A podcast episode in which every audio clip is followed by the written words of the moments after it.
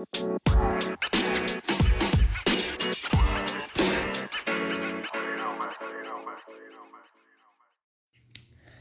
tal? Muy buenas tardes amigos, bienvenidos a otro episodio de No te lo calles.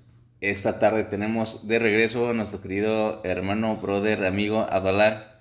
¿Cómo te sentiste la semana pasada? ¿Ya estás mejorcito? Ya, mira, no, no totalmente al 100, creo que se va a poder escuchar en, en el audio, pero ya, ya más repuesto, la verdad es que me dio una gripa tremenda y no quería contagiarlos, por eso en la última grabación no estuve, pero ya estamos aquí de regreso.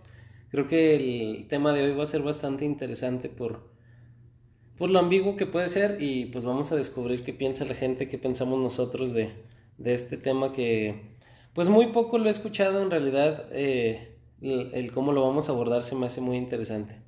¿Tú qué piensas del tema del día de hoy? Es más, preséntanos el día de hoy. ¿Sabes qué? Yo creo que lo único que tengo que decir al respecto es que quieres hablar del humor, quieres hablar de esta parte de reírse de uno mismo y de la importancia de tomarse las cosas de una manera diferente. Así que, habla, no te lo calles. No te lo Échale. calles, Esli, no te lo calles. Vámonos. Entonces, mi primera pregunta, Abdalá, es, bueno, hay que definir de lo que estamos hablando. ¿Qué es, ¿A qué te refieres con esto de reírse de uno mismo con el humor? Mira, el, el, el tema creo que es bastante interesante porque si tú te pones a pensar, cada que, desde que tú eras niño, hay, hay dos cosas que pasan en, en, los niños. Tú ves a un niño, se cae el niño y el niño voltea a ver quién lo vio. Ajá. Y si nadie lo vio, no llora. Pero si lo vieron, ya empieza así como que a arrugar los labios y empezar a hacer okay. el puchero. Sí, sí, sí. Entonces... Tengo uno de esos. cuando el niño voltea Ajá. y él ve que lo viste y en vez de que le des chance a reaccionar y, y empieza a hacer el puchero, te ríes, es más probable que el niño se ríe. Uh -huh. Y es la misma situación, el putazo es el mismo. Bueno, depende del niño, hay casos, ¿verdad? Sí, Pero sí. sí. Por lo general, en una, en una, ¿cómo se dice? Utopía así bonita, Ajá. pasaría eso. Pero después se cae alguien enfrente de ti y te ríes. Pasa algo gracioso en, en el momento menos Ajá. adecuado y te ríes. Sí. Y hasta eso te mete a veces en muchos problemas. Pero sé que a, a, la mayoría de gente en algún momento, y esto es algo que nadie se va a atrever a decir muy seguido, pero en un funeral te han dado ganas de reírte. Porque pasó algo que no debía de algo pasar. chistoso, sí. Ajá. Entonces, ¿por qué es importante el humor? Porque crea cosas y situaciones que no los podría crear otra cosa. Si tú estás enojado, no es como que va a cambiar algo. Todo va a seguir viéndose enojado. Okay. Pero tú estás en una circunstancia, te caes, volteas a ver a ver quién te vio y te ríes, hace que no te duela tanto y hace que sea algo para ti un recuerdo pues agradable. Pero si volteas y la gente se ríe de ti y tú te enojas porque se ríen de ti y te lo tomas personal y, y los odias, pues creo que la experiencia cambia totalmente. Fíjate que eh, me acuerdo de un meme que vi hace ya algunos años en Facebook, no me acuerdo exactamente de qué se trataba pero lo que decía era es como poner gente en diferentes escenarios, como de, imagínate que estás en la escuela, se rompe la banca, te caes, tienes dos opciones. Ajá. Dice, opción número uno es tírate a llorar y hasta la víctima para que todos se preocupen por ti. O opción B, rete de ti mismo y que hace un chiste de lo que te acaba de pasar, ¿no? Ajá. Entonces, pues hablamos de eso, ¿no? Tenemos, no dos, pero sí, sí la opción de poder decidir que podemos tener o sentir en cierto momento en la vida. Pero a veces no tenemos esa opción, ¿no? La, las emociones llegan como... Sí. Pues como son, ¿no? Ahora, dices que es muy importante tener humor por encima de cualquier otra emoción, incluso de la tristeza, ¿no? A lo mejor en un funeral. Sí. Pero mi pregunta aquí es, ok, creo que esa es la percepción de muchas personas, ¿no? De que pues es mejor vivir riéndote que vivir llorando. Creo que eso es algo... Sí, que bueno. como que hasta suena que lo dijo el Joker. Ajá. Pero ¿Qué pasa realmente con las emociones? ¿Hay una emoción que sea más importante? O sea, ¿es el humor más importante que reír, que llorar, que estar enojado? Es que ahí entra algo muy eh, misterioso e interesante que creo que es el... El humor es muy necesario, pero lo vives muy poco. Ok. Porque eh, la vida en general te da situaciones para que estés ocupado en todo menos pues tomándolo de, de, un lado divertido, riéndote, porque eso te hace generar una distracción. No te concentres y por lo tanto no estás 100% en la actividad que estás realizando. Pero las veces que tienes humor, las veces que, que te puedes reír, son contadas en el día, son contadas en, en un mes. Entonces, aunque no están en el momento idóneo, están en el momento más importante en el que tú necesitas el humor. Entonces me dices, el humor no es la emoción más importante, pero sí es la más escasa y por eso hay que apreciarlo. Es que sigue siendo muy importante. Ok. En mi- a mi parecer, si bien no puede ser la más importante, estaría al lado de la más importante. Porque por el humor es como uno aprende a... Aprender a no tomarse las cosas tan en serio es necesario. Seas quien seas. Porque si no, pues todo te va a ofender.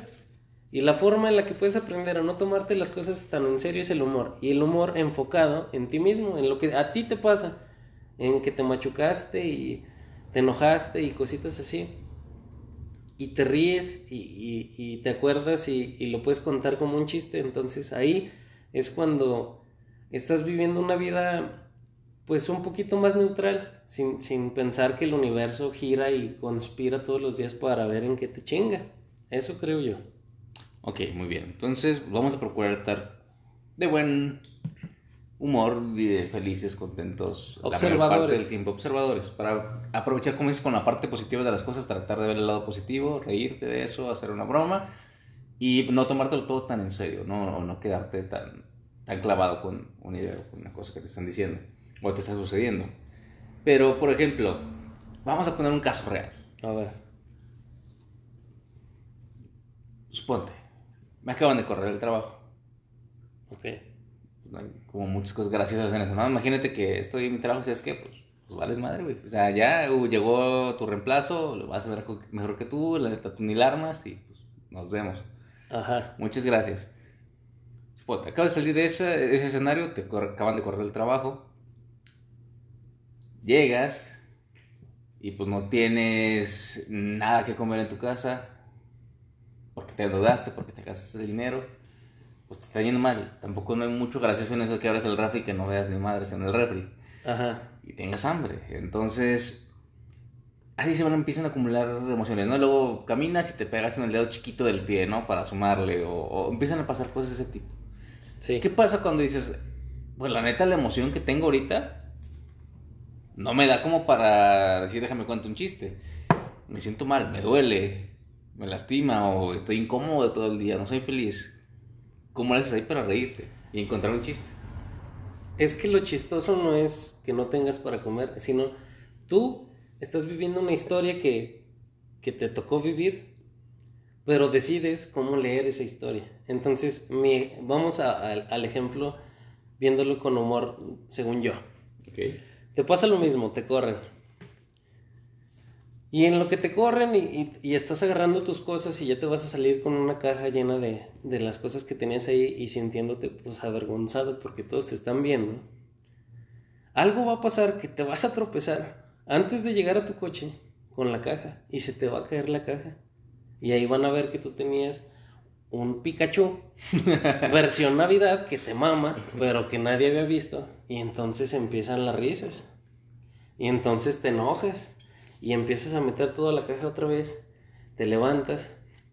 Vas caminando. Pero ahora resulta que como te agachaste, pues un- un- una parte del pantalón se quedó atorada en algún calcetín. Y ahora te ves pendejo caminando. Y luego ya dices, bueno, ya estoy hasta la madre, pinche día de mierda. Pero pues ya llegué al coche. Te vas a tu casa y dices, tengo mucha hambre. Abres el refri y pues no hay nada porque no hay dinero. Entonces dices, pues unos taquitos de aire. Y, y dices el comentario y, y empiezas a reflexionar y dices, ay, qué mamada, ¿no? O sea, literalmente si voy a comer aire.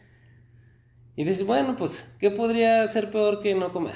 Entonces te quieres bañar y no hay agua caliente. Porque no hay agua. Entonces, Porque es Monterrey. Ajá. Desgraciadamente te das cuenta de que el día no va a mejorar, pero de que las circunstancias que pasaron, pues fueron para que Dios te destruyera. Pero en vez de tomarlo personal, tú puedes decir, "Ah, habrá algunas personas que entiendan esta referencia, pero podrás decir que es el día de matar a Max Steel. Pues sí, es el día de matarte a ti mismo porque todo sale mal. Pero empiezas a ver en algunas cosas que es mejor pues darle filosofía, darle humor, darle, darle un giro que, que lo haga menos pesado. Porque sí puedes decir, no voy a comer y tengo mucha hambre y me siento mal. Pero eso te va a llevar a sentirte más mal y a tener más hambre. Pero yo creo que aquí lo complicado es decir, ¿cómo salto de ese mal humor, de ese enojo, de ese disgusto que tengo, a cambiar esa actitud? Decir, no, pues déjame, mejor me río, güey, déjame invento un chiste, déjame ver qué hago. Entonces, ¿cómo, cómo es ese cambio? ¿Cómo es el salto de, un- de una actitud a otra si todo está en contra? Mira, yo pienso que ese cambio sucede cuando estás muy desesperado. Ok. O sea, lo, lo- lo que trato de, de decir es que aprender a ver las cosas con humor no es sencillo, ni es fácil, ni es que lo puedas hacer la primera vez. Ah, Es un proceso en el que tú entiendes que las cosas negativas, las cosas eh, malas, las cosas que no salen como tú quieres, siempre van a pasar así. Entonces lo que puedes decidir es la actitud en cómo lo vas a enfrentar cuando pase algo que tú no querías que pasara. Y al empezar a verlo con un poquito de, bueno, pues si no sale me voy a reír de lo que no salga, te da como de alguna forma como que hace más sencillo lo que estás viviendo y al ser más sencillo lo procesas mejor. A, a- decir es que esto me dolió mucho, esto me marcó, pero pues es que todos estamos marcados, no creo que haya una persona que nunca le haya pasado algo malo. Lo que sí podemos hacer es entrenar, digamos, nuestra perspectiva, nuestra forma de ver lo que está pasando y tratar de hacer que no nos, no nos pese tanto. Y de las formas que hay para que no te pese, porque tú puedes decir, bueno, es un problema que no, no me atañe, pero pues aquí estoy. Y muy estoico, muy seguro. O puedes decir, "Ah, es un problema que no es mío, pero pues ni pedo, aquí ando. O puedes decir, bueno, mira, pues viene un pedo que no sé ni de qué se trata, pero pues vamos a ver qué mamada sale. Y desde ahí estás preparado a un arco de más probabilidades de cosas que pueden pasar que no están en tu control, pero digamos con una programación neurolingüística, una programación que tú mismo te pones sin darte cuenta, a que sea lo que sea que pase, lo vas a resolver. Pero cuando tú dices, pues a ver qué sale, ahí también va el, pues improviso, hago lo que se tenga que hacer. Y creo que ser flexible, empezar a darte cuenta de que eso te ayuda a ser más flexible, es muy bueno. Ay, güey, qué profundo. No, pues mira, ahí te va. Yo creo que eh, tienes razón. Y fíjate que detecto algo en todo esto que me, me platicas, ¿no? Así como tratando de sintetizarlo. Al final, las cosas nos van a pasar. Al final, las cosas nos van a suceder. Queramos o no, no tenemos control sobre eso. Ajá. Si ya me iban a correr, ya me iban a correr, ¿no? O sea, porque hubo pues, algo de mi desempeño, del trabajo, de lo que te hasta, hasta de intereses de la empresa o de amistades ahí. Algo pasó. Algo pasó, Sí. pero me iban a correr. Algo pasó y no había comida en el refri. Algo pasó, lógicamente que no se toman decisiones y, Y no hay agua en el no hay tinaco. agua en el tinaco. Y algo pasó y me golpeé en el dedo del pie. Sí. Pero las circunstancias nos ocurren y no podemos controlarlas, ¿no? Entonces, lo que yo sí puedo decidir es cómo voy a reaccionar a eso que me está sucediendo. Eh, sí, Correcto. o sea, en una chaqueta mental en la que sí te sale. Ajá. Entonces dices, ok, me acabo de golpear el dedo chiquito del pie. Tengo mi abanico de opciones. Vamos a ver las diferentes opciones. Opción número Vamos uno. con la opción La número catafixia uno. número uno. Y, y ahí está, y es opción número uno, Darle un putazo a la pared. enojarte. Ajá, exacto. Darle Sí. un putazo a la pared y que te duela todavía más el puño, ahora el puño y la mano y el, el pie, ¿no? Entonces, eso, eso creo que está en, en nuestro poder. En esa, esa idea de, ok, puedo decidir entonces comportarme así. Opción número dos, catapicio número dos. Aparte de los dobles troncosos, te vamos a dar la opción de llorar. Llorar sin querer llorar porque lloras y se te salen las lágrimas y no las controlas y dices, ¿qué pedo? Ajá. Entonces, opción número dos, llorar. La, la opción número uno fue emputarte, la opción número dos es pues, llorar, ponerte a Llorar. chillar Porque dolió un y chingo. porque te dolió. Yo quiero dar la opción número 3. La opción número tres. La opción número 3 es, es, es muy bonita, es muy Ajá. interesante, es muy... eh, ¿Cómo se podría decir? Pues nos enseña mucho, nos, nos da mucho a entender. La opción número 3 es pendejarte a ti mismo. Ajá. Que te das el putazo, hijo de perra, no mames, es que, ah, cómo soy estúpido, me equivoqué. Y es agrandar lo que ya hiciste, ahora pendejeándote porque no sabes caminar, porque pinche pared estúpida, como se mueve. Ujú. Esa es la número 3. creo que es la más vergonzosa, pero hay más opciones, hasta como 15 opciones creo que hay. Pero al final yo creo que es eso, ¿no? O sea, si algo ya me está ocurriendo, yo puedo decidir cómo me quiero sentir. Me quiero sentir bien, me quiero sentir con una emoción agradable, quiero estar tranquilo, quiero divertirme, incluso quiero reírme y tomar cualquier excusa para reírme en este momento. O, pues puedo enojarme, puedo sentirme triste, puedo sentir miedo, puedo sentir cualquiera de las otras emociones. Entonces, creo que aquí el punto es, acabas de dar con un punto muy budista del universo, mi querido oh. Así sea, entonces vamos a hablar de, budismo y, es como de... La meditación se trata al final de eso, ¿no? Quien, quien ha a lo mejor leído o buscado un poquito de eso, eh, eh, a lo que yo entiendo las bases son, vamos a sentarnos aquí a sentir la realidad, como sea que sea la realidad. Voy a experimentarla, voy a vivirla.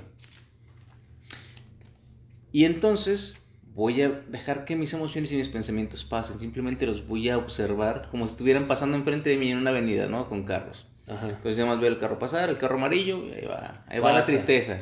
Y luego ahí va el que me acordé que no hice esto el día de hoy y que me van a recañar mañana en el trabajo. Y luego por ahí va el que, híjole, no cerré la puerta, se me van a meter en mi casa y... no, sí, cerré o no cerré y dónde dejé las llaves y ese tipo de cosas. ¿no? Empiezan así los pensamientos a llegar. Y entonces Dice, eso es inevitable. Porque la vida, porque las circunstancias y porque la misma naturaleza humana te van a dar pensamientos. Entonces llegan los pensamientos y corren. Sí. Y después dice, tú decides entonces cómo sentirte ante esos sentimientos, ante esas emociones que están llegando a ti. Tú puedes decidir, ah, ok, pues me pasó esto, muy chido, entonces esto sí se merece una risa. Ja, ja, ja, déjame río, ¿no? Sí, sí, sí. Ahora, esto que viene aquí es como para llorar. Entonces, déjame, meto al baño y suelto el moco y me pongo a llorar. Y esto se ve como que, eh, pues, no, es muy peligroso y que esto da miedo, ¿no? Pues esto, y así. Tú vas eligiendo cada momento qué emoción tener de cada una de las cosas que te van sucediendo. Pero si justamente tú eres el que tiene el control de lo que está pasando, pues, ¿por qué no elegir tener la mejor emoción en el momento? Pero creo que aquí el punto para muchas personas que nos estén escuchando es cómo logro tener el control. ¿Cómo paso de realmente, güey, me siento de la verga, estoy muy mal, todo me, o sea, neta me estoy yendo de la chingada? ¿Cómo es ese salto? Es lo que te comentaba en la pregunta pasada. ¿Cómo haces ese salto de decir, güey, ya, la verga, ya me siento mal? A decir, ah, no pasa nada, güey, ya, tranqui, y vamos a hacer un chiste. Y ese tipo de cuestiones, ¿cómo, lo logras? ¿Dónde está ese control? Ahí va. Viajemos conmigo en el tren del pasado. Ajá. Subámonos a 110 kilómetros por hora, que es el límite permitido viajar en el tren del pasado. Y viajemos al primer capítulo en donde platicamos un poquito de cómo salir adelante. Eh, pues con muchas, con muchas ganas, a pesar de que te hayan pasado cosas muy feas. En el 2017 a mí me pasó pues unos inconvenientes que hicieron que me operaran 14 veces, etc. Entonces, cuando me pasaron esas 14 operaciones, etc.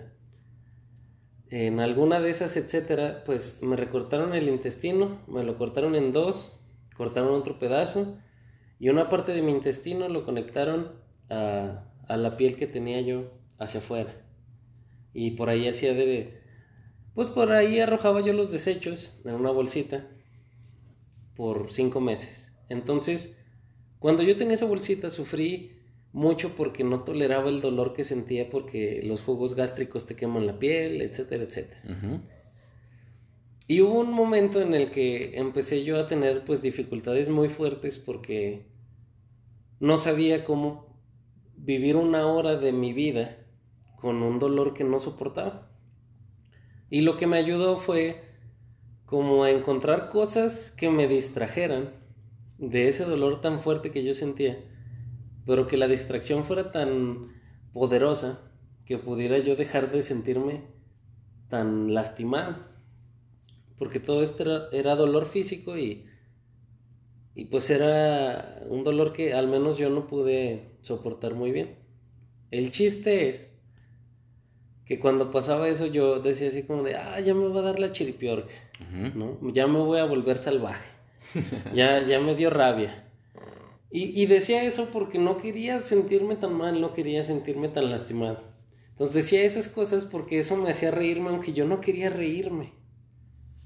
Y creo que un secreto de la vida aquí oculto en un programa sencillo, pues es que el secreto de la vida es ríete cuando menos te quieres reír. Porque es en ese momento en el que entiendes eso, cuando entonces encuentras la cura. Porque entonces me dolía a mí un montón. Y no sé, tenía hambre. Y digo, ay, no mames, aparte de que me está doliendo un chingo, tengo ganas de unos tacos. Y evidentemente ni los tacos, ni el dolor me va a dejar de pasar. Y me empezaba a reír porque decía, ay, nada más lo digo para sentirme más mal. Pero después pasaba que se iba la luz. Y entonces era otro pedo más. Al final, cuando ya eran un montón de cosas y de emociones fuertes, veía yo a mi mamá, su cara angustiada. Y en algún momento yo decidí que eso no se lo iba a enseñar a mi mamá. Eso no le podía yo enseñar a mi mamá, no se lo podía mostrar, no le podía dejar ver que había cosas que me pasaban, que me superaban y que me dolían tanto que me volvía loco. Entonces la volteaba a ver y decía, bueno, ríete, porque al reírte ella se va a relajar. Entonces empezaba yo a pensar así como, ay, güey, no tiene un limón, póngale limón, creo que con eso duele menos. Y entonces mi tía se reía, se reía porque decía, ay, no mames. Y mi mamá se reía y todos nos reíamos. Entonces, en un momento que todos estábamos sufriendo, que estábamos con, con el dolor a flor de piel, que era la circunstancia más horrible y te querías ir de ese cuarto, pasó a ser graciosa por una mamada que yo dije. Y esa mamada salvó a mi familia muchas veces. Ese de haz algo para que alguien sonría, alguien que olvide en un instante horrible lo que está pasando y se ría. Eso es la cura para tener una vida más liviana, una vida más tranquila, una vida llena de, de más alegría y de menos culpa, de menos sufrimiento, de menos odio. Creo que, fíjate que eso que mencionas se me hace una frase clave, porque dices... Ahí te va. Eh, ah, muchas de las ideas, culturas, religiones, formas de, formas de creencias, lo que sea, tratan de una cosa muy simple. Cuando empiezas a, a mejor a leer, buscar un poquito más de pues de las diferentes religiones y a conocerlas, a tratar de entender un poquito acerca de cómo pensaban, qué hacían y demás. Hay un punto en común en muchas de ellas, ¿no? de muchas de estas creencias base que tienen las religiones. Y una de ellas es la fe o la cuestión de tener fe. Fe, como lo traducen muchas de estos cultos, religiones o formas de pensar, es cree en lo que no está para que suceda. Cree que eh, vas a superarte en el trabajo y que vas al final vas a darle lo necesario a tu familia, aunque ahorita no lo puedas hacer. Porque si lo sigues creyendo, va a pasar. Va a pasar. Entonces, esa es la creencia o, lo que se basan muchos de estos cultos o, o religiones. Entonces, a lo mejor te vas a, a a entender cómo es en otros cultos. Por ejemplo, a, quien estudia este pedo de la cábala y todo este rollo, al final el resumen es lo mismo, es cree que algo va a suceder, y ten fe, trabaja, acércate hacia eso porque tú ya estás sintiendo que está pasando y te va a suceder. Que habrá otro programa con ese tema. Este chingón. Y por ejemplo, este pedo del libro del secreto, ¿no? De, también es lo mismo de, güey, tú programa visualiza, programa tu mente, que tú eres la verga y vas a hacer la verga, güey. Entonces, ese es como el, este, todo este rollo que estamos enseñando. Y creo que es algo muy interesante porque a lo mejor, yo recuerdo cuando me platicabas, oye, güey, quiero hablar del humor. Y a lo mejor lo veíamos como un tema muy sencillo, ¿no? Vamos a atacarlo super light, pero te das cuenta de que tiene un trasfondo... Muy oscuro. Es menos humor del que pensabas. Sí, sí. Porque entonces estamos diciendo que los comediantes es la profesión más cabrona del universo, güey. Es la profesión más triste. ¿Por qué? Porque Llegué yo un día a escuchar la frase de la gente que más se ríe es la gente que está menos feliz. Y tiene sentido. Ajá. Porque al menos en mi caso, en todos los momentos en los que estoy triste, pues evidentemente me gustaría no estarlo. Pero algo que me ayuda es recordar un momento que me hizo reír tanto que se me olvidó que estaba triste. Entonces, me pongo feliz porque me acuerdo de ese momento, pero a la vez, simultáneamente, en, otra parte de ese mismo pensamiento, estoy muy triste porque tuve que recordar eso para estar feliz. Ok. Pero como sí lo recordé y como me volvió a hacer reír, entonces ese, ese, esa pantallita que estaba ahí saliendo se borra y, y se deja de archivar porque ya no me hizo tanto daño. Pero para reírse de muchas cosas hay que aprender por qué te tienes que reír. Creo que, la gente que más... A mí siempre se me ha hecho fascinante la reacción de las personas con síndrome de Down que yo conocí, en mi caso particular. Yo conocía, mm, por lo general siempre conocí más hombres que mujeres. Y los hombres que conocía fueron de un rango entre 15 y 25 años. Entonces tú lo ves de lejos y creas un juicio, el que tú quieras, pero lo creas. Y, la verdad es que no pueden mentir al respecto porque así somos. Creas ese juicio, se acerca esa persona y tú te defiendes con ese juicio porque la, juzgaste de tus huevos. Entonces resulta que se acerca y no es nada el juicio que tú emitías y entonces te das cuenta que es diferente. No es lo que pensabas ni lo que no pensabas, es otra cosa que no habías pensado. Eso, el el que una persona así no tiene esos estigmas mentales de pensar que alguien se va a acercar y tú tienes que reaccionar a cómo te diga y te salude y etcétera, te llenan la cabeza de puras pendejadas que pesan un chingo en todos los días. Entonces vas bien cansado por la vida pensando lo que los demás piensan de ti, lo que tú pensabas que iban a pensar y, eso no te sirve de nada. Y fíjate que mencionaste una frase ahorita, no, recalcas el mismo punto, dijiste, es que el punto es tratar de vivir lo más ligero posible. Porque cada cosa te va cargando y ahora te vuelves a, hablar de este punto, ¿no? De que el, hecho de, ir teniendo tantas expectativas, hablábamos justo en el capítulo cuando hablábamos contigo del tema, del tema de la resiliencia y las heridas, de que a veces el tener expectativas es algo que te genera más problemas, ¿no? Porque al tener una expectativa y si no se cumple, pues ya te chingaste, ¿no? Y te vas a sentir mal y vas a estar decepcionado todo el resto del día y va a cambiar y afectar tus emociones. Entonces, hablas de esto de viajar más ligero, de quitarte como cargas, de quitarte emociones. ¿Cuál es el verdadero factor que tiene el humor en nuestra vida? Realmente es la clave, como lo dijimos ahorita, como para tener el mundo en tus manos y que todos tus deseos se cumplan y que puedas lograr aquello que no has logrado. ¿Tiene ese poder el humor? ¿O cuál es el verdadero factor que juega en nuestras vidas? Es solamente, hablando, por ejemplo, hablabas de, reírse de manera vacía. Yo me acuerdo de la película esta del Joker que tenía una enfermedad que, que lo hacía reírse, ¿no? De manera involuntaria. Y dices, güey, se está riendo, está carcajeando, pero no es feliz, está sufriendo. O sea, tú lo ves que está carcajeando, pero realmente está sufriendo. Sí. Por eso mi pregunta, ¿de qué tan importante o qué, qué factor juega el humor en la vida? Como para saber si realmente estoy fingiendo que soy feliz y realmente eso me hace feliz o simplemente el, hecho de reírme me va a hacer feliz porque me estoy riendo y no importa que me estoy llevando a la chingada. Porque realmente puedes reírte y estás sufriendo. Mira, te lo voy a decir así como... Imaginemos que estamos en un capítulo de Los Caballeros del Zodiaco. Ajá. Todos están por morir. Y en eso Shai ya dice un recuerdo que tuvo. Entonces yo te voy a decir mi recuerdo. Lo que a mí me motivó a tratar de de cambiar mi forma de pensar. Fue un día que quería yo desvivirme, que es un tema pues delicado. Otro tema para otro. Entonces hubo un día en la madrugada que yo con la bolsita esa que les cuento y todo, me quería desvivir.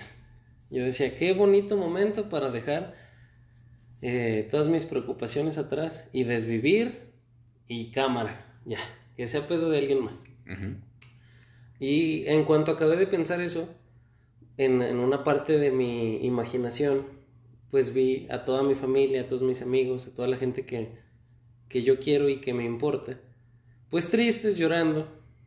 Y la verdad es que en ese instante dije, no puedo hacer esto. Por más triste y más cansado y aburrido y lastimado y lo que gustes y mandes, yo haya sentido, no le puedo hacer eso a tanta gente que me quiere, a tanta gente que me apoyó, a tanta gente que creyó en mí y que me dijo de corazón que me iba a recuperar y así. No les podía hacer esa mamada. Y entonces decidí que como no me iba a desvivir nunca, pues iba a tratar de hacerlos reír a esa gente que lloró conmigo, a esa gente que se asustó y que dijo todo lo que estaba en sus manos, hizo todo lo que estaba en sus manos para ayudarme y aún así no pudieron pues hacer más. Yo pues me propuse hacerlos reír, me propuse hacerlos sentir eh, amados, hacerlos sentir queridos, hacerlos sentir importantes, que su opinión en realidad sí dejaba algo en mí, porque ellos me habían dado algo que ellos no sabían, que era una parte de, de pues de ellos, una parte del amor que tenían, de una parte de la fe que tenían en lo que sea. Y ahí los veía yo todos los días y eso me motivó a mí a decir, es que tengo siempre el pretexto para decir que estoy cansado, que me duele, que me sale sangre, que ya no puedo. Pero la gente, las personas, los recuerdos que yo tengo de las veces que me reí, que, que me agarraba la panza de tanto que me reía. esos, esos recuerdos, esas emociones que yo sentí, me hicieron tratar de generar más emociones así. Entonces yo buscaba siempre que hay alguna situación que no puedo controlar, pues encontrar el modo divertido. Porque encontrarle ese modo me va a hacer sentir mejor, va a hacer sentir mejor a alguien más que no soy yo. Y al final las cosas son materiales. En realidad sí es muy importante el dinero, sí es muy importante tener una base financiera sólida. Pero en mi caso que no, no tengo ninguna de esas bases, pues mi, mi, mi base es hacer reír a, la gente que quiero, hacer que, que esa gente se la pase lo mejor posible porque si ellos dieron todo lo que podían para que yo siguiera viviendo, yo quiero seguir viviendo para hacerlos reír, para hacer que se pasen un rato agradable cuando estén conmigo. No es el, el destino más eh, honorable ni es como una meta súper grande, pero para mí esa es mi meta. Mi, mi, meta es regresar un poquito de lo mucho que, que me sentí querido, que me sentí apreciado, que me sentí apoyado por toda la gente que siempre me apoyó. Ese para mí es el pretexto para reírme y no llorar. Eh, lo que te entiendo es como pues mira, te, estás queriendo desvivir, entonces, ¿qué hacemos? Pues, uh, pues desvívete. Ah, hay dos opciones, ¿no? Es, pues, o sí lo hago, pero no sé qué va a seguir. Y ya, me quedé ahí, se acabó. Ajá. No pasó nada más. Ya, no, ya dejé de sentir, ya dejé de todo. O me arriesgo, vamos a ver qué está pasando y, a ver qué pasa. A ver qué pasa. Y, y, en lugar de verlo y que sea algo que me entristezca, es como decir, güey, pues tengo la elección de, de cambiarlo. De transformar algo que me está pasando malo, transformarlo en algo positivo, en algo bueno a través del humor, a través de reírme, a través de buscarle un lado gracioso, un fallo, algo irónico, algo que me está sucediendo. Entonces, sí eso es bastante interesante y bastante profundo, ¿verdad? Esto que acabo de decir es muy, muy, muy, muy padre. Porque entonces, pues es cierto, te das cuenta de que la realidad que estás viviendo la controlas tú.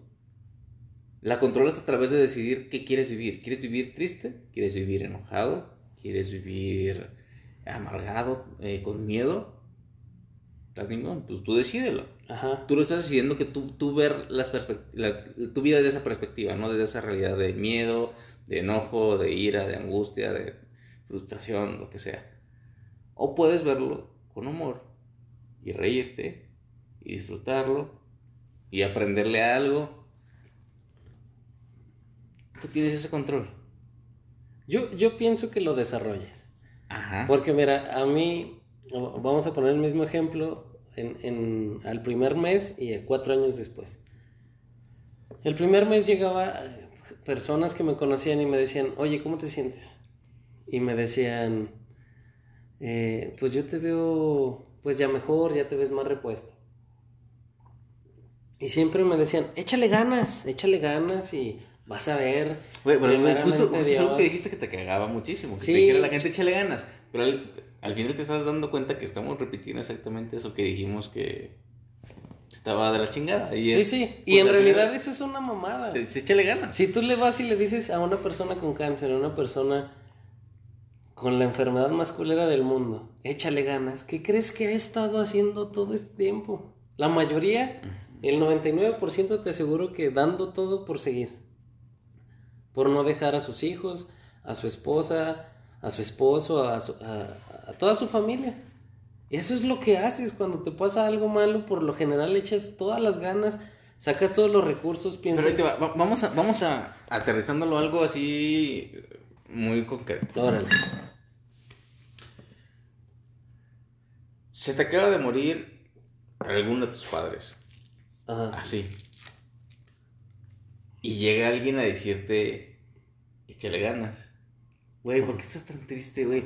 Tómatelo con humor, cabrón. Pues acaba de morir tu jefa. Pues qué, pues no pasa nada. Con humor, güey, ríete. Ajá. ¿Cómo reaccionaría un Abdalá? Sinceramente, me parte el hocico. Ok.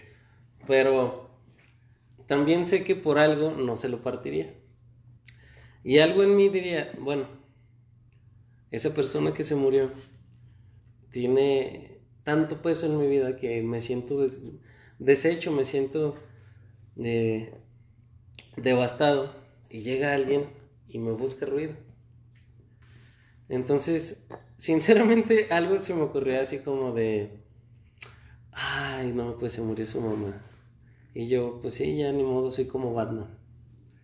Porque pues en mi caso sería mi mamá porque pues mi papá nunca estuvo. Entonces el chiste se me ocurrió desde que me lo preguntaste. Entonces diría, ay, maldita sea, soy como Bruce Wayne, ya lo entiendo. Y entonces empezaría un, un, montón de ciclos así como de, ah, extraño el huevo que me hacía mi mamá en las mañanas ay, ¿cómo te lo hacía? No me hacía nada, güey. Pero en mi imaginación, yo pensé que se levantaba y me hacía un huevito y frijoles. Y la neta, no, por, por algo estudié yo gastronomía. Pero, pero es, es muy interesante este tema, es, es, bastante misterioso. Porque no nada más es, es el humor por reírte, sino el humor porque en realidad cuando tú estás en un estado de ánimo no tan agresivo ni para la tristeza, ni la felicidad, ni el enojo, ni la furia, ni la ira, ni el rencor, etcétera, etcétera, tomas una mejor decisión. Y al final creo que eso es, aunque tú no te enteres, lo que te llena el alma, lo que te llena el corazón, lo que te hace sentir bien, digamos tu conciencia que te dijo que obraste bien. Porque por decir, un niño se cae y entonces tú se cae ese niño, lo levantas y lo quieres hacer reír porque se le olvide que se cayó. Ajá. Porque tú dices, güey, ni te pegaste, nomás le estás haciendo a la mamada. Pero en realidad, pues a él le duele y está haciendo el berrinche para llamar la atención y veme porque necesito tu atención, etcétera, etcétera. Y lo que tú le enseñas al niño es ríete.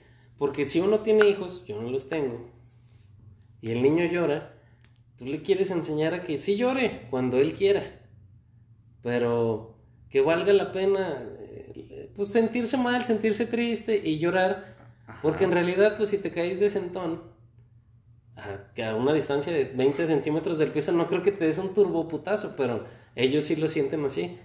Pero los papás inconscientemente los cargan, los hacen reír y les están enseñando como a Mijo, nomás te caíste tantito. Ajá, como a minimizar los problemas. Sí, porque en realidad hay que minimizar eso. Y ahí te voy hablando, estamos hablando de lecciones de vida, ¿no? Entonces dices, ah, yo le voy a dar una lección de vida a mi hijo a través de reírme cuando se cae, de decirle, güey, no pasa nada, tranquilo, tómatelo leve, ¿no? Y puedes reírte de esto. ¿Hasta qué, ¿Hasta qué grado también le estás enseñando a huye de lo que estás sintiendo? Huye, huye de tu dolor, huye de lo que te está causando daño y no, no lo enfrentes. Ok. ¿Hasta qué grado el hecho de tener esta actitud de siempre voy a tener el humor adecuado y siempre voy a estarme riendo y siempre voy a estar feliz, no es una evasión o no se convierte en una evasión de tu realidad y de lo que tienes que enfrentar? Ajá. No es a lo mejor como un miedo entonces a sentir miedo, a sentir tristeza, a sentir enojo. Y tienes tanto miedo a sentir eso y no te gusta sentirlo y no, no, lo soportas que entonces ahora quiero sentir solamente alegría. Es que yo pienso que sí lo sientes. O sea, cuando tú te quieres reír no es porque vas a dejar de estar triste.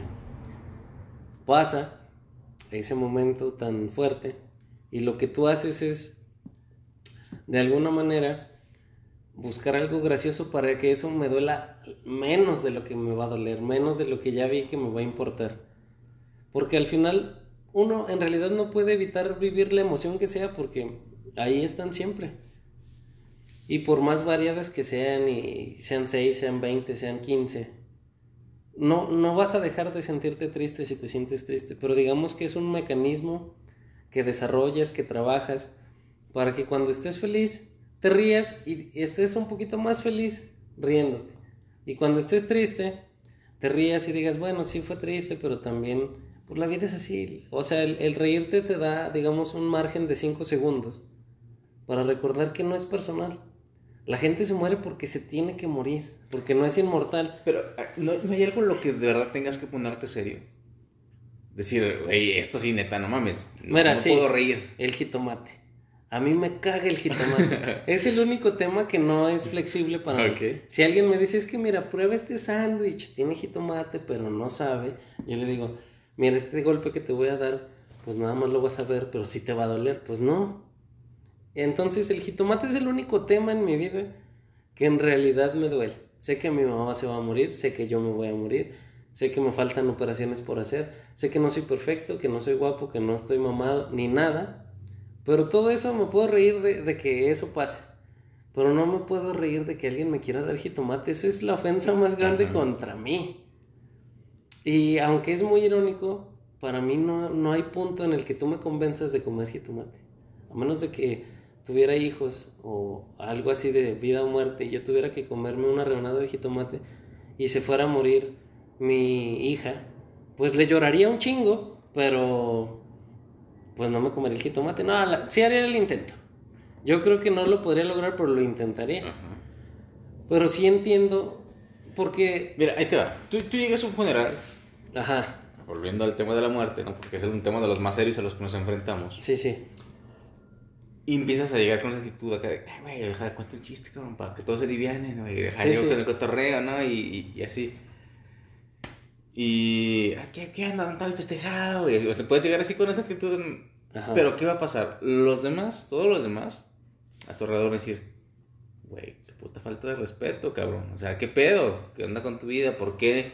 Sobre todo, ese, ese tema, sobre todo, de no sentir tristeza, cuando los demás sienten tristeza, lo tomamos como una falta de respeto, ¿no? Sí. O sea, ¿por qué no entiende mi dolor? ¿Por qué no se... Porque se- no, no, se- no lo veo como no veo con veo. respeto, ¿no? Y como yo lo estoy viendo, entonces, eh, eso es algo complicado. Tú dices, a lo mejor está chingona esta actitud mientras sea nada más conmigo, pero cuando se trata de estar, por ejemplo, en un lugar con alguien más que dices, güey, pues respeta mi dolor, cabrón, pues, me duele y yo ahorita no tengo ni putas ganas de reírme. Sí, ¿Qué hace Adala en ese caso? me cago de risa. O sea, hace poco se murió una persona que, que yo quería mucho y pues fue, fue bastante turbulento toda esa temporada.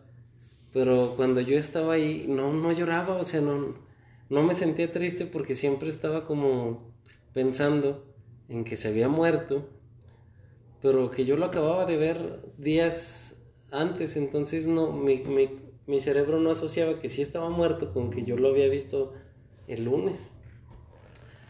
Entonces dije, bueno, pues ni modo, ya se fue uno de mis maestros y empecé con maestros y dije, bueno, pues esta persona tenía estas características y empecé a buscar un personaje que se le pareciera y luego me acordé de cómo era la voz y empecé a pensar en mi cabeza que él, como en Star Wars, regresaba y veía yo su fantasma Jedi y me decía, no seas pendejo, sigue viviendo y, y disfruta tu vida, aprovechala. Y entonces eso me dio más alegría, me hizo pensar en que si él existiera de una forma como en Star Wars, que siguen vivos aunque no, y venía y me aconsejaba, eso me hacía sentir a mí bien, aunque yo supiera que eso no era real. Pero el pensar que algo que yo me imaginaba, que el, el darle cierto honor, darle cierta categoría, que, que lo sentía inmortal de alguna forma, y él seguía estando aquí para aconsejarme y demás, pues me, me hizo de cierta manera elegir mejor ese perfil al perfil en el que se va a ir al cielo y yo me voy a al infierno y no nos vamos a volver a ver. Porque en realidad, si no lo vuelvo a ver, eso no es tan importante, sino el cómo me hice, cómo me hizo sentir, cómo me, qué hice yo con lo que aprendí de esa persona y al final creo que encontrar el por qué te reíste con esa persona, el por qué se carcajearon, el por qué se rieron, al final pesa más que las veces que peleaste. Porque al final no buscas recordar tu vida de todas las veces que te peleaste, que, le partiste el hocico a alguien. En realidad dices, bueno, que, que veces me reí, que veces eh, estaba alguien viéndome. Y al final, pues, por lo general está toda tu familia riéndose de alguna tarugada que hiciste. Y eso es más pesado que tal vez que al final estabas peleado porque no pagaste alguna eh, mensualidad del coche y te metiste en problemas. Al final el coche va a seguir o no va a seguir, pero esa risa que tú te reíste a los 10 años es para siempre. Pero ahí te va, ¿hasta qué grado es eso como una felicidad tóxica? Como decir, ah, déjame reír todo, güey, ah, sí, vamos a todos reír. O sea, tienes que estar pacheco todo el tiempo para andar así tan, tan contento. Ajá. Porque, pues somos humanos y nos va a pasar que sentimos. Pero es que está la parte en la que tú. No eso, es, eso es inevitable. No sé si te ha pasado a ti en alguna vez que te subiste del camión que le habían partido el corazón al, al chofer. Las canciones eran. Y el vato iba con las rolas de Temerarios, Brindis, El Buki acá. De Vicente Fernández. Y la sufrías tú con él y decías, tú dale, carnal, yo te apoyo. Porque yo no estoy diciendo que por pensar. Fíjate, hablando de eso, tengo una experiencia muy curiosa. Me acuerdo hace años, estaba en la secundaria. No, en la prepa, terminé, eh, sí, como a principios de la prepa, terminó la secundaria. Y recuerdo que me subí al camión y pues, vi al, chavo cada sentadito en la cubeta, ¿no? Recargado, bueno, un chavo, señor, recargado ahí en la ventana, con la cabeza así pegada a la ventana. Estaba lloviendo, me acuerdo ese día. Y, y él sentado así en una cubetita, ¿no? Atrás del chofer, porque ni siquiera tenía asiento ese lugar. Y, y, estaba cantando su canción de, de, Bueno, no recuerdo cómo se llama, pero dice que llora por mí, no, no le hables a él. Y, te juro que la cantaba con un sentimiento tan, tan, tan profundo, tan, tan intenso que estaba llorando y todo el mundo nos quedamos viendo así como de, no manches, esa rola realmente le está pegando al, al vato y, y pues no sé, es como justo eso, ¿no? O sea, ¿qué haces cuando realmente tienes un corazón roto, ¿no? Cuando te sientes mal y cuando realmente tienes que llorar. Porque hay veces que realmente tienes que pasar por esa emoción, tienes que pasar por el duelo, tienes que enfrentarlo, tienes que llorar, tienes que también enojarte, tienes que expresar lo que sientes. Y, y pues así pasa, ¿no? O sea, pues si, te sientes triste, pues te sientes triste, hay que también darte permiso de llorar, ¿no? No es como que llorar sea malo y tengas que evitar por todos los medios del mundo llorar, sino pues llora y siéntete mal y siéntete enojado, está bien. ¿Por qué está mal entonces sentirse así? Mm, mira, según mi investigación basada en nada, eh, en realidad no tiene nada de malo. En realidad, el, el por qué yo he, llegado al punto de, por decirlo de alguna forma, de, centralizar el humor en mi vida, pues eh, de cierta forma fue para pues salir adelante de, algunos años turbulentos, eh, difíciles pero también es bonito sentirse triste, también está padre sentirse enojado, sentirse frustrado, porque es parte de nuestro desarrollo, es eh, pues un factor necesario para que crezcas y madures y te enfrentes a la vida, nada más que en mi caso pues decido tomármelo con más humor, tomármelo con más ironía, porque pues creo que la vida está llena de ironías, sin importar si crees que que sí o que no, si, sin importar si eres una persona seria o, o, social o misteriosa, mm, distante. No importa porque la ironía ahí va a estar. El, reírnos eh, es sano cuando aprendemos que lo único que va a hacer es lastimarnos. El humor es, es, es sano cuando no va a haber otra cosa más que llorar y sentirse mal.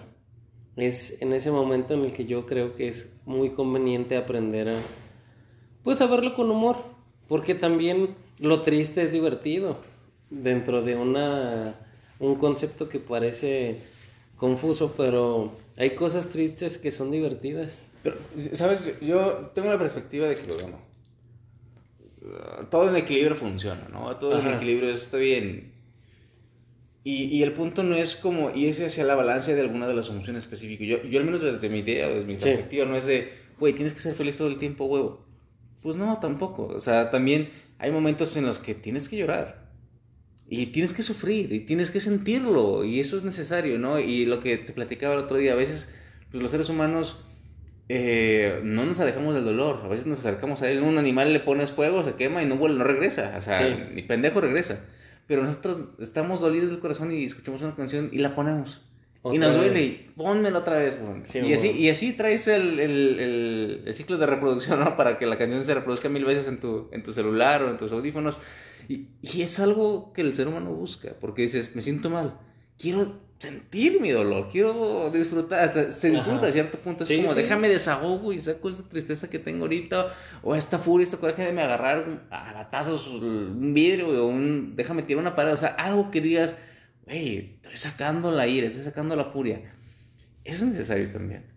Entonces, yo creo que, que por un lado, a, a lo que te refieres es, o yo lo interpreto de la siguiente manera, no es deja de sentir eh, dolor, deja de sentir miedo, deja de sentir tristeza, deja de sentir lo que sientes. No, siéntelo. Porque también vivir es parte de eso. Vivir no nada más venir a tomar refresco. Vivir es siéntelo todo, prueba todos los sabores. Entonces, vive tu tristeza, vive tu enojo, pero no te claves, no te quedes ahí. Va a sonar mucho a hippies de los 60 de no te claves en la idea carnal, pero sí, o sea, la idea es, lo más difícil. O sea, no te claves en la idea, o sea, no te claves en esa emoción de decir, ah, aquí ya me voy a quedar para siempre, yo soy la persona furiosa, el vengador, asesino. Pues no, güey, tampoco, tranqui, ¿no? O yo soy el, yo no nací para amar, nadie nació para mí, no acá de Juan Gabriel. Pues no, tampoco, no se trata de que te vayas al extremo y que vivas en esa emoción. Siéntela, percíbela, disfrútala incluso. Estás sintiendo algo diferente. Y entonces ya, ya que lo sentiste ahora sí, no te quedes ahí y cambia a la siguiente emoción. Porque si te estancas, yo siento que el problema es estancar con una emoción. El, problema no es reír o sentirte triste. Porque creo que entonces pues no estaremos respondiendo de acuerdo a las necesidades. estaremos diciendo que las demás emociones son un estorbo, que no sirven para nada. que son una piedra. Cuando en realidad son una herramienta bien chingona. Imagínate que no sintieras miedo y que te atrevieras a saltar del, de la montaña, del risco. Pues no, no mames. El miedo te agarra y te sostiene y te jala los huevos y dice, no, cabrón, no se acerque a la orilla, véngase. ¿Por qué te, te vas a dañar, cabrón? O sea, no lo hagas. Sí, sí. Y es un miedo instintivo, es un miedo que ni siquiera yo he aprendido porque me haya pasado. Yo soy niño y me acerco a la orilla y es como, ah, cabrón, me aquí no. sí, sí, aquí no. ¿No? Entonces, justo es eso, ¿no? El, el, el hecho de que pues, los, las emociones están ahí como nuestros instintos para ayudarnos a crecer, a madurar. Sí, yo, yo pienso que al final el humor lo, lo único que te, que te puede ayudar a hacer es no tomarte tan en serio porque no siempre es necesario, en la emoción que sea. Te enojas y después de que te enojaste ya dices, ay, también exageré. Estás triste y rompes cosas, te ventas a llorar, borras cosas de tu celular y al final pasó y dices, bueno, no era para tanto, pero pues ya borré las rolas, ya borré las fotos, etcétera, etcétera. Al final el humor creo que es como el sí, sí, sí, te puedes ir a vivir la emoción, nomás que te regresas regresas a saber que las cosas buenas pasan, las malas pasan, el enojo pasa, la tristeza pasa, la melancolía pasa, la desesperación pasa. Y, regresar a un, digamos, un punto intermedio en el que vuelves a sentirte triste o te vuelves a sentir enojado, pero ya no te quedas ahí. Y dices, bueno, ahorita necesito reírme tantito para seguir avanzando. Y ahorita ya me enojo con la señora que no me quiere cobrar el pinche ticket del estacionamiento. Y no es, al, final no puedes evitar las cosas porque la vida es como Thanos, es inevitable. Pero al final creo que puedes decidir un poquito en, en momentos demasiado fuertes, demasiado eh, pesados, el cómo abordar la situación. En ese caso creo que es muy bueno para lastimarte menos, ver con humor las cosas cuando estás frustrado y por más frustrado que estés no vas a cambiar las cosas, creo que también es bueno verlo con humor. Cuando algo es inevitable y no puedes hacer nada, velo con humor. Es la única forma en la que va a ser más fácil que lo puedas eh, procesar, que lo puedas trabajar. Cuando ves que es algo más. Porque cuando le etiquetas y le pones que es nivel 10, el jefe final, el, pues no vas a poder. Pero si lo ves como un problema más de muchos más problemas, pues igual y, eso lo hace más sencillo y te animas y pues te avientas y chance y si lo pasas. Porque es muy especial, es muy importante pues aprender a identificar los problemas de verdad y los problemas que no son tan serios, los problemas que no son tan, trascendentes.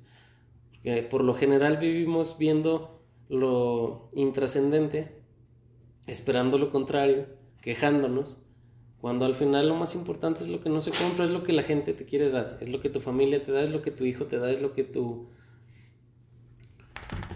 tu ser más puro le da a los demás. Entonces, al final del camino, pues es pues dar lo mejor que puedas, ¿no? Si en vez de, que alguien se sienta más triste, puedes hacer que se sienta un poquito, un poquito menos miserable y sonría o, se salga un instante de ese infierno que está viviendo, es totalmente válido.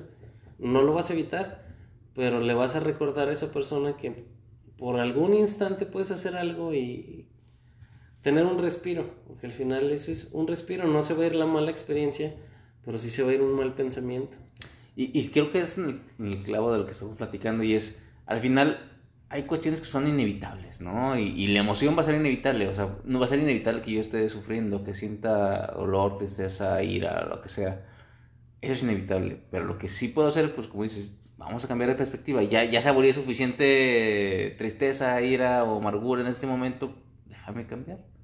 Vamos a salir de aquí, ¿no? O sea, ya lo sentí, eso fue inevitable sentirlo porque esto me está sucediendo, pero entonces ahora me toca decidir qué hacer, ¿no? Y es como ya lo sentí, ahora, ¿cuál es el siguiente paso? Sí. ¿Qué decido?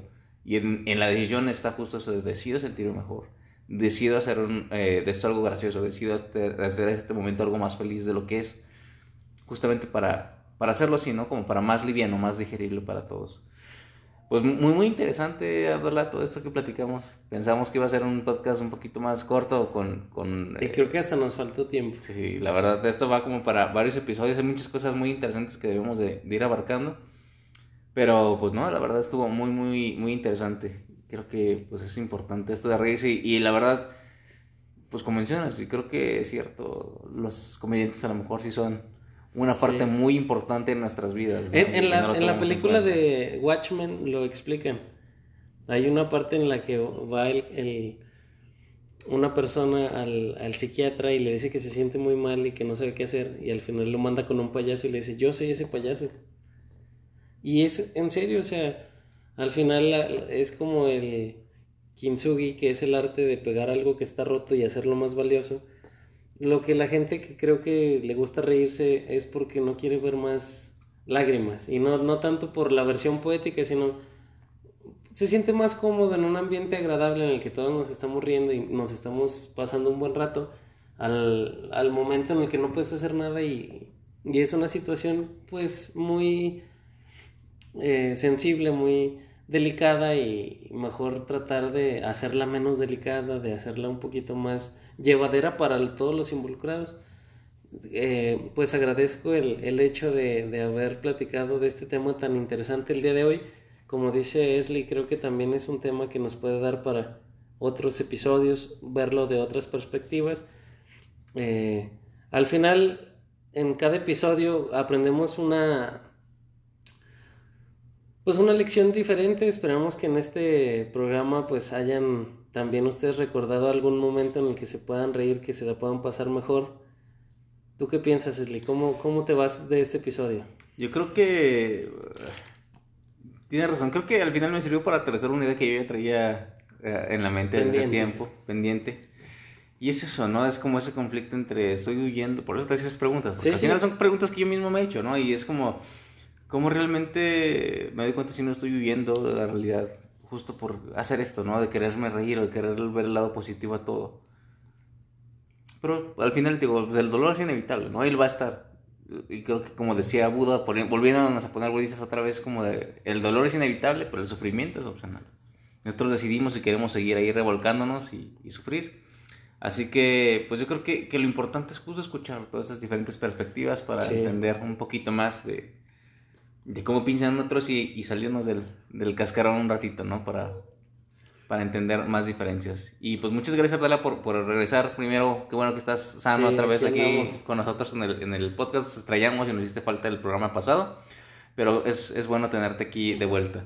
Y pues al final solamente me resta decirte, Adolá, por favor, no, te, lo calles. Nos vemos, hasta luego.